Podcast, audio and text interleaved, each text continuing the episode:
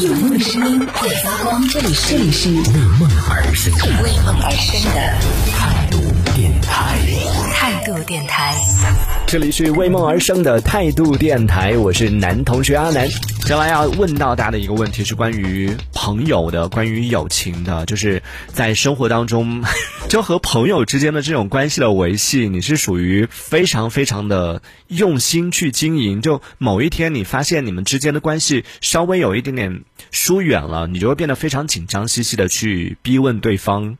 你最近为什么不理我？为什么你最近对我的态度那么冷？还是属于说，嗯，随缘吧，没关系，大家有事的话就联系，没有事的话，大家各忙各的也是没问题的。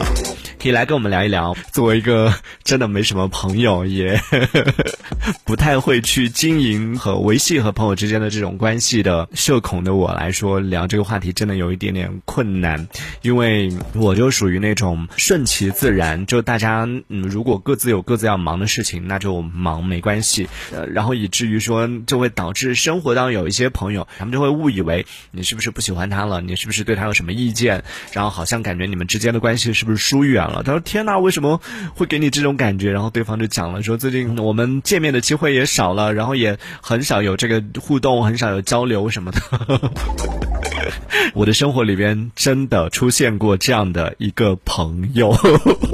真的有过一个，就曾经我把他当做我最要好、最要好的朋友，但是某一天他突然就是发出了同样的质问，他跟我说：“他说我把你当做了我最好的朋友，你是不是没有把我当做你最好的朋友？为什么？为什么我没有感受到？就是等等讲到这些东西的时候，啊，我就有一点，我当然是能理解对方，其实这就是某一种在友情当中，在一段关系当中，我们所谓的不安全感。”就我没有给到对方足够的安全感，让他觉得说，哎，你是我最好的朋友。就我不是那种喜欢把这件事情挂在嘴边或者是表现出来的人。我们是在心里面认定了你是我的好朋友，就把它就记在心里了，就不会一直去跟你讲，去把它表达出来。而当遇到了对方是需要不断表达、不断确认的时候，我们反倒会有一点点。退缩的那种感觉，你知道吗？所以真的太难了。当我的那个朋友，就是我曾经那个最好的朋友提出来问我，真的是逼问我。你知道半夜一两点钟的时候打电话给我，甚至他在电话里边就哭了。就真的，他是我我知道他是很重视我们之间的这段友情，然后我也很我也很重视，只是我就是不喜欢这种有一真的像是有一点被逼迫着，就像是被逼着说。逼着问你说你爱不爱我一样，就你一定要得到一个肯定的答案。其实我是爱的，你知道，我当然不是爱我的朋友，就只是说是在这件事情上，其实我是有一样的，我是把你放在了最重要的朋友的那个位置。只是当你逼问我，就是当这件事情是被逼问出来的时候，我就变得有一点心不甘情不愿的了，我就会有点不太舒服。所以呢，一在那一次我自己在经历了那一次被逼问之后，我跟我的那个朋友的关系其实都挺尴尬的。后来就就挺长一。一段时间吧，其实我们都不太像以前一样可以开各种玩笑啊，各种 各种各样的这种没底线，就好像彼此之间都有一点点的见外了。然后某一天他又来，他又来问我，他说：“你有没有发现我们现在的关系没有以前好了？” 你听到，你知道我听到那句话的时候头嗡，你知道我说天又要来哟。我想说是不是又要被逼问了？我就想说，我自己在心里面想说，我。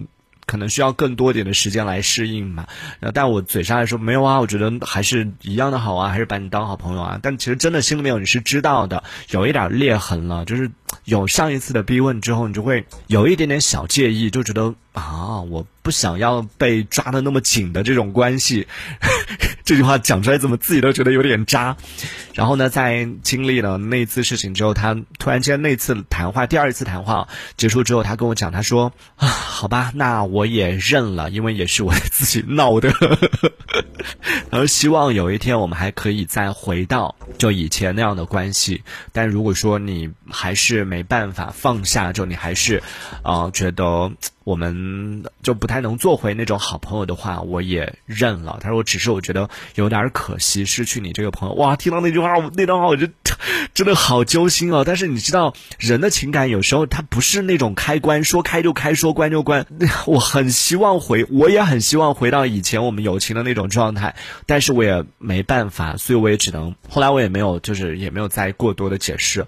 我说好。然后就这样就过了，真的挺长时间了，我们就真的是相敬如宾，然后每一次相处的时候都挺难过的。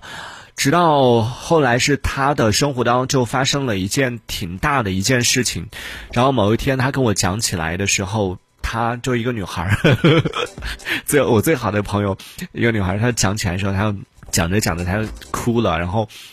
他说：“ 你知道我很早就想跟你讲这件事情，因为有有一段时间了那件事情发生了，然后很早很早就想跟你讲这件事情了。但是我感觉好像我们之间的关系没有之前那么好了，我又不知道说我现在还适不适合来跟你讲这件事，就讲这个事会不会打扰到你。然后在那一刻我才发现，天呐，我真的 太不是人了，我太过分了，作为一个大男人你也太 太娘们儿了。”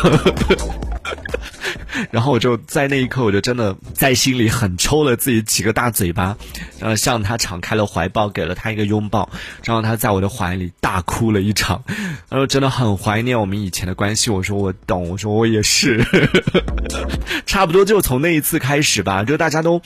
就可能真的情绪都释放开了之后就好了，就真的又好了。我们又回到真的回到了以前的那种状态了，而且会发现会会比以前更好了。就大家在这个关系上都更加珍惜，同时呢也更加在维系关系的时候更加成熟，在不就不会像以前一样的没分寸，同时呢也不会再像以前一样的总是会有各种紧张啊，总是会怎么样啊？就好像是彼此都已经确认过了。说，嗯，我们都都站在那个比较安全的范范围之内，我们不会去打破，不会打破砂锅问到底。说，哎，你是不是我最好的朋友？就不会有那种安全感，而这份安全感可能也是我们在。